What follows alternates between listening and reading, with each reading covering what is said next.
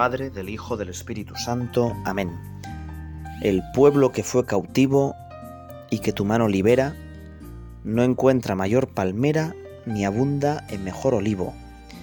Viene con aire festivo para enramar tu victoria.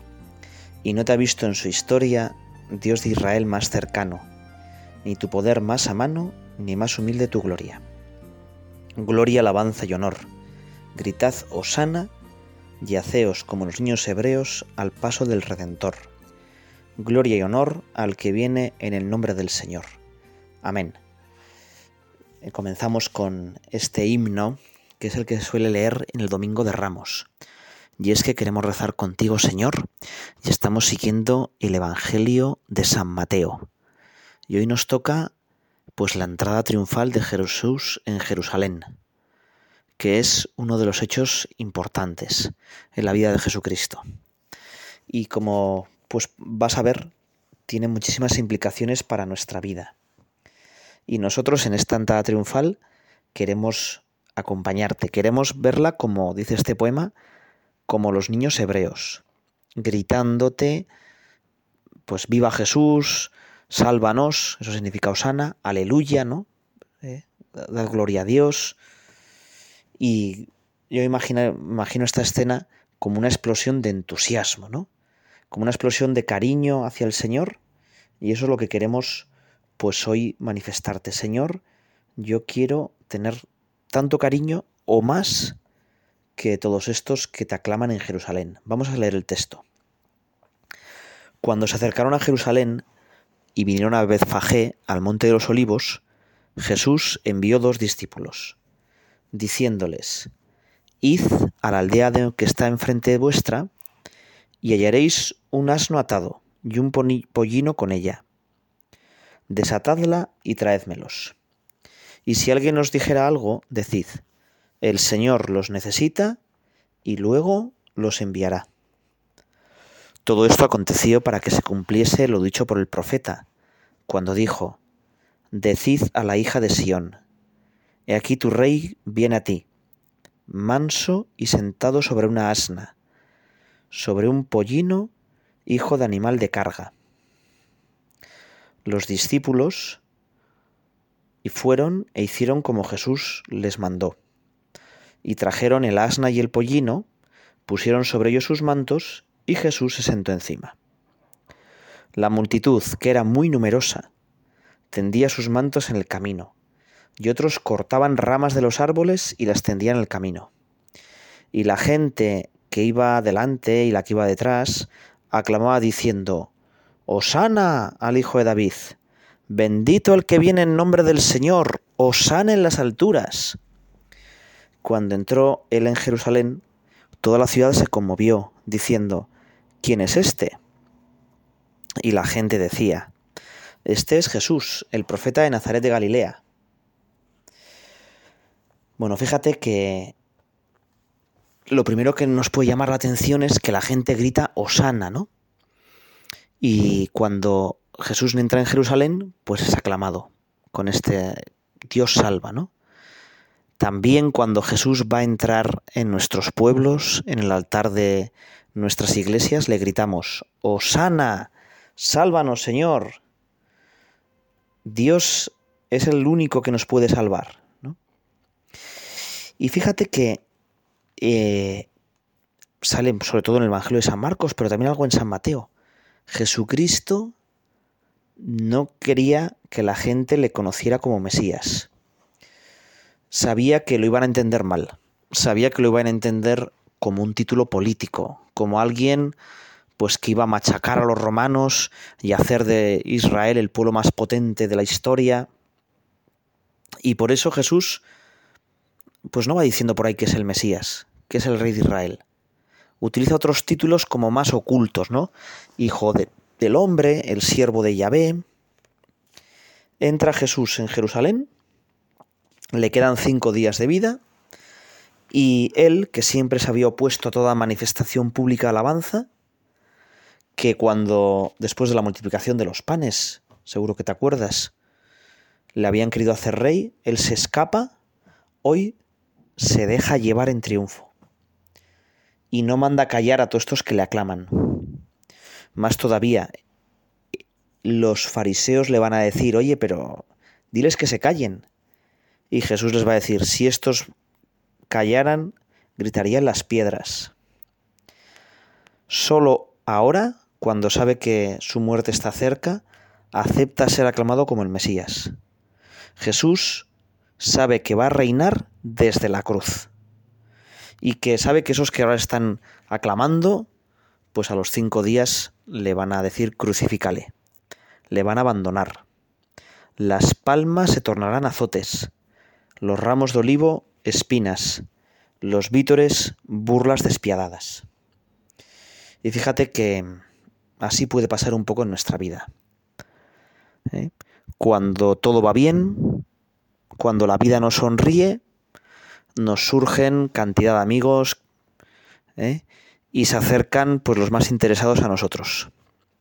Es en los momentos malos cuando se conoce a los amigos de verdad. Son los que no te abandonan en el momento de la cruz, los que son tus amigos de verdad. Y esto que nos viene bien a nosotros, pues para pensar un poco cuántos amigos de verdad tengo, también podríamos pensar, bueno, ¿y yo soy amigo de Jesús de verdad? ¿Yo soy cristiano solo en los momentos buenos o también soy cristiano en los momentos difíciles? Piénsalo un poco, ¿verdad? A todos nos sale ser buenos cristianos cuando todo es fácil. Ser buenos cristianos en el momento de la cruz, pues es más complicado, pero merece la pena vamos a pedirle al Señor que nosotros hoy, pero también mañana, el domingo de Ramos, pero también el Viernes Santo, te aclamemos y vayamos a misa para repetir esa entrada en Jerusalén. Y le pidamos al Señor que Jesús entre en Jerusalén, pero también en mi corazón. Si sigues leyendo a San Mateo, espero que lo meditemos dentro de poco, Jesús nada más entrar en Jerusalén, va al templo a rezar y allí echa pues a todos los que estaban allí comerciando, comprando corderos, eh, cambiando las monedas, echa a los mercaderes del templo. Claro, si yo quiero ser de verdad buen discípulo de Jesús, también Jesús tú tienes que echar a tantos mercaderes que yo tengo en mi corazón. ¿eh? A tanto, bueno, pues a veces en mi corazón lo que prima es el dinero, el quedar bien, la comodidad. Bueno, pues Señor, quita todo eso de mí. Quita todo eso de mí y que tú puedas estar en mi corazón a gusto. Que entres en mi corazón igual que entrabas en Betania. No sé si te acuerdas que Betania es el sitio donde Jesús iba pues tranquilamente, ¿no? A estar con sus amigos. Sus amigos Marta, Lázaro, María, y allí Jesús descansaba. Bueno, Señor, pues que cada vez que comulgue, yo sea para ti Betania. Convierte este templo de Jerusalén un poco lleno de ladrones en tu Betania particular, Señor.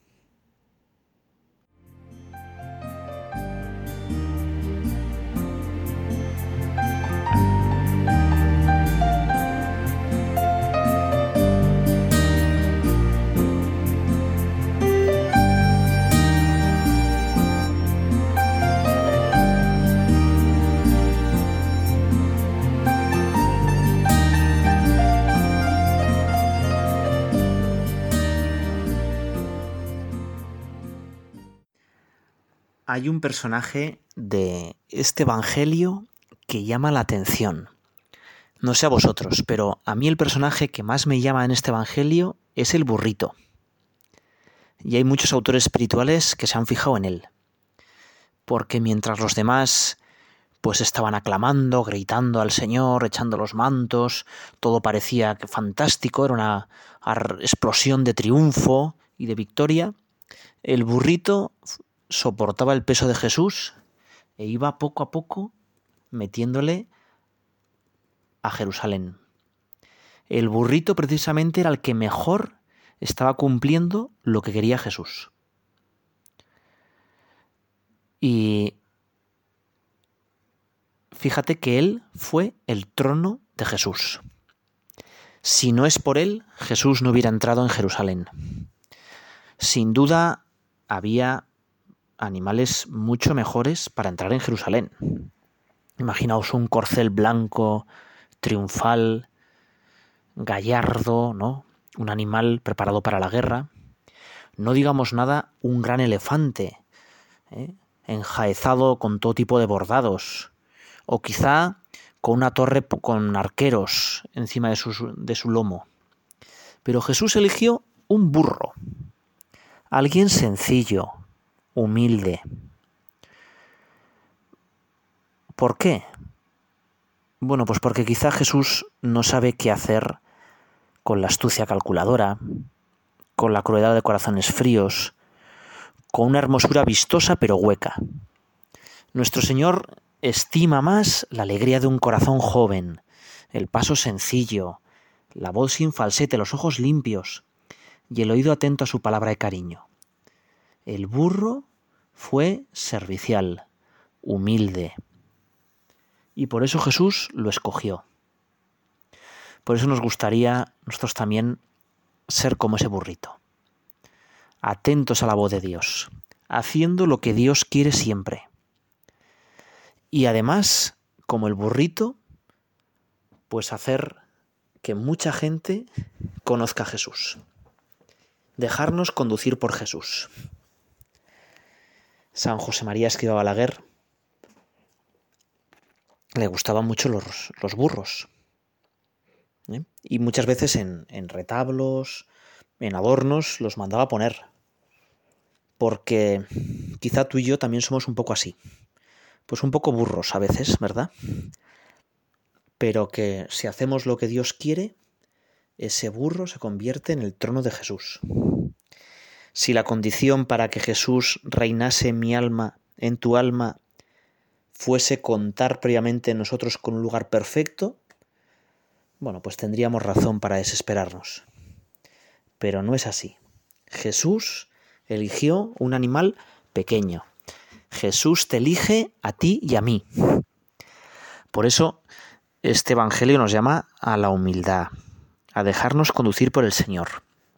Fíjate qué diferente hubiera sido la historia si aquel burro que dice el Evangelio, que era la primera vez que alguien lo montaba, vuelve a su casa después del Domingo de Ramos y le, cuenta a su mamá, Mamá, estoy súper contento, pero qué bien, ha sido el mejor día de mi vida. Y su madre le pregunta, Hijo, ¿y por qué tan contento? Bueno, pues entré en Jerusalén y todos me aclamaban. Claro, es que ver un burro tan joven, tan hermoso, Echaban los mantos para que yo pisara. Me, me hacían la ola con las palmas.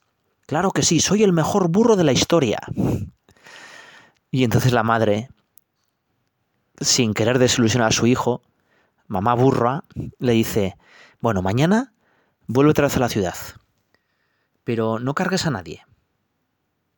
Total que al día siguiente, lunes santo, el burrito vanidoso, pues fue y de regreso venía llorando, muy triste. Ay, mamá, mamá, ¿qué, ¿qué te ha pasado? Nadie se ha fijado en mí. Es más, he empezado a rebuznar diciéndoles que soy yo, que soy el de ayer. Y me han pegado con un palo en la espalda. Y he tenido que venir, me he escapado. Bueno, pues es verdad, ¿no? Sin Jesús, tú y yo, pues no somos nada. Somos un burro que rebuzna tonterías. En mi vida cuando no intento que Jesús se luzca, cuando me intento lucir yo, pues soy como ese burrito vanidoso. ¿Eh? Muchas veces nos sentimos el centro del mundo, ¿verdad? Nos sentimos, pues eso, la última cerveza del bar, ¿eh? lo que todos quieren. Pero no es así, no es así. Muchas veces, cuando percibas los aplausos del triunfo, que suenen también en tus oídos las risas que provocaste con tu fracaso. Es así. Nosotros a pensar que si alguien tiene que lucirse, que sea Jesucristo. Él nos dice, aprended de mí que soy manso y humilde de corazón. Señor, haznos humildes, no inmaduros y vanidosos. ¿eh? muchas veces pensamos que, que nunca nos equivocamos, cuando es al revés. ¿eh? Casi siempre nos estamos equivocando. Si vamos solos, si vamos con nuestro propio criterio, pues qué fácil es caer. Bueno, ¿qué tenemos que hacer? Bueno, pues volver otra vez al Señor. Volver al Señor, Señor, decirle, mira, yo sin ti, pues soy un burro. Pero contigo, contigo entraré en Jerusalén, te llevaré a donde tú me digas.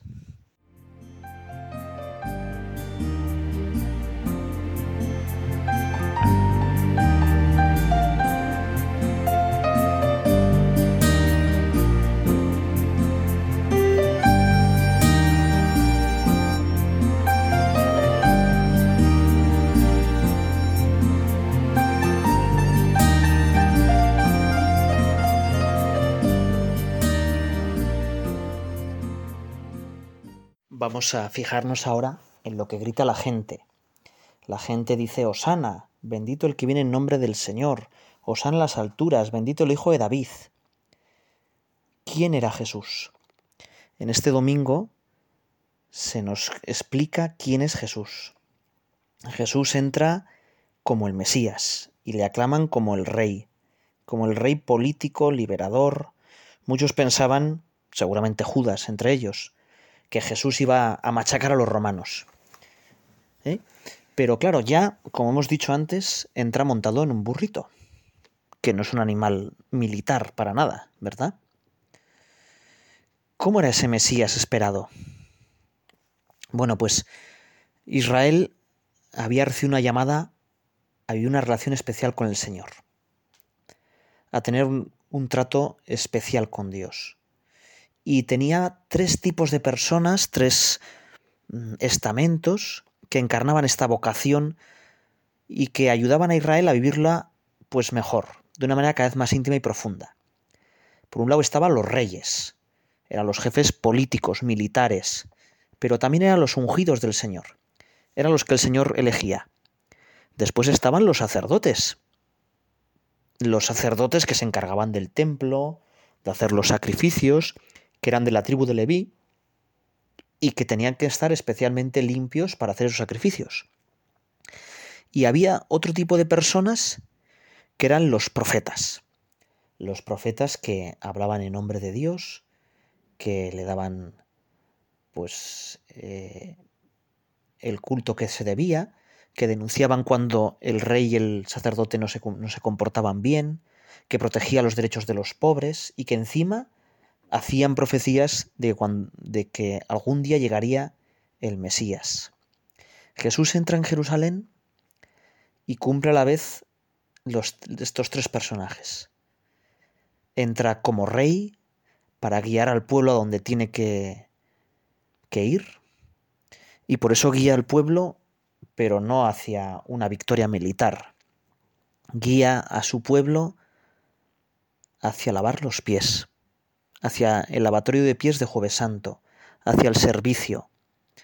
Nos quiere explicar que Él es el primero que sirve. Y nosotros que queremos ser como Él, si queremos ser reyes tenemos que servir. Si queremos ser reyes, Él guía al pueblo también hacia el Calvario. El rey reina desde el Calvario, desde la cruz.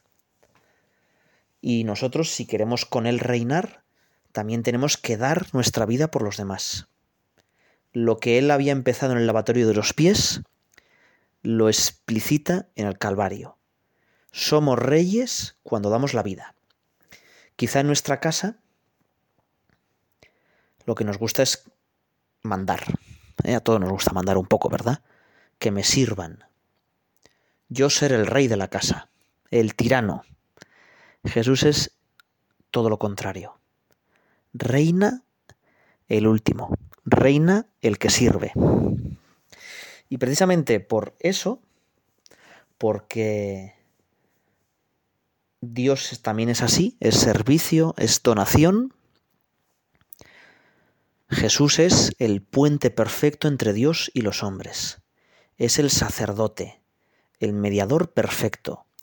Todos los sacrificios de los levitas lo que procuraban era que Dios estuviera contento, que Dios estuviera cerca de su pueblo, acercar también a los hombres a Dios. Y Jesús, en la cruz, establece como un puente entre el cielo y la tierra. Nosotros también estamos llamados por nuestro bautismo todos a ser sacerdotes. En la iglesia ya sabéis que hay dos tipos de sacerdocio. Uno está el sacerdocio común que tenemos todos por el bautismo y luego está el sacerdocio ministerial por el sacramento del orden, que es el que se encarga de hacer los sacramentos. Pero todos somos sacerdotes. Todos tenemos que ser como un reflejo de Dios en nuestro mundo. Todos tenemos que acercar a la gente a Dios. Más todavía, Jesús es el último profeta, es el profeta con mayúsculas, que, igual que los profetas, da la vida por su pueblo, que habla de lo que Dios quiere, que nos explica pues cómo vivir. Jesús entra en Jerusalén, por tanto, siendo a la vez el Mesías, rey, sacerdote y profeta. Y nos está diciendo que cada uno de nosotros también tiene que ser sacerdote, profeta y rey. Bueno, pues vamos a pedirle al Señor que nos demos cuenta la dignidad que tenemos. Ser cristiano es repetir los pasos de Cristo, ser otro Cristo. Y nosotros también reinar desde el servicio, ser sacerdotes siendo un puente entre el cielo y la tierra, con nuestra oración abundante, con ofreciendo nuestra vida, y también ser profetas, denunciar lo que está mal, ayudar a los más necesitados, anunciar al Mesías. Quizá tú y yo podíamos pensar cómo podíamos ser mejores sacerdotes, mejores profetas, mejores reyes. Para ello, tener los sentimientos del corazón de Jesús.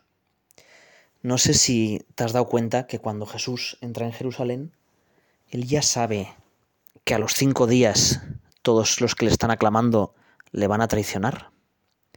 Él ya sabe que esas vivas se van a transformar en crucifícale. Él ya sabe que sus apóstoles, su fe se va a resentir. Pero sin embargo, Él quiere entrar en Jerusalén para cumplir las escrituras, para dar una última oportunidad a muchos que para que crean en Él. Su corazón entra en Jerusalén rebosante de amor y con paso firme avanza hacia la cruz.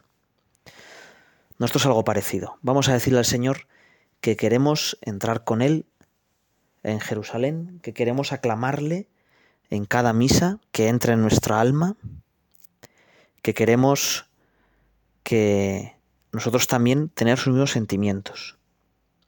Si alguien copió los mismos sentimientos de Jesucristo en ese camino hacia la cruz, fue su madre. El día del Domingo de Ramos no sabemos si estaba allí, quizás seguramente estaría, pero no se hizo la protagonista. No la veremos entre las palmas de Jerusalén. Pero el momento difícil, en el Gólgota, allí está, junto a la cruz de Jesús, sosteniendo la fe del discípulo amado de Juan, sosteniendo la iglesia. Bueno, pues esto es algo mismo, lo parecido. Que en todos los momentos sepamos estar cerca de Jesús y de la Virgen, que tengamos sus mismos sentimientos. Acabamos este rato de oración con una pequeña poesía que nos habla de este día.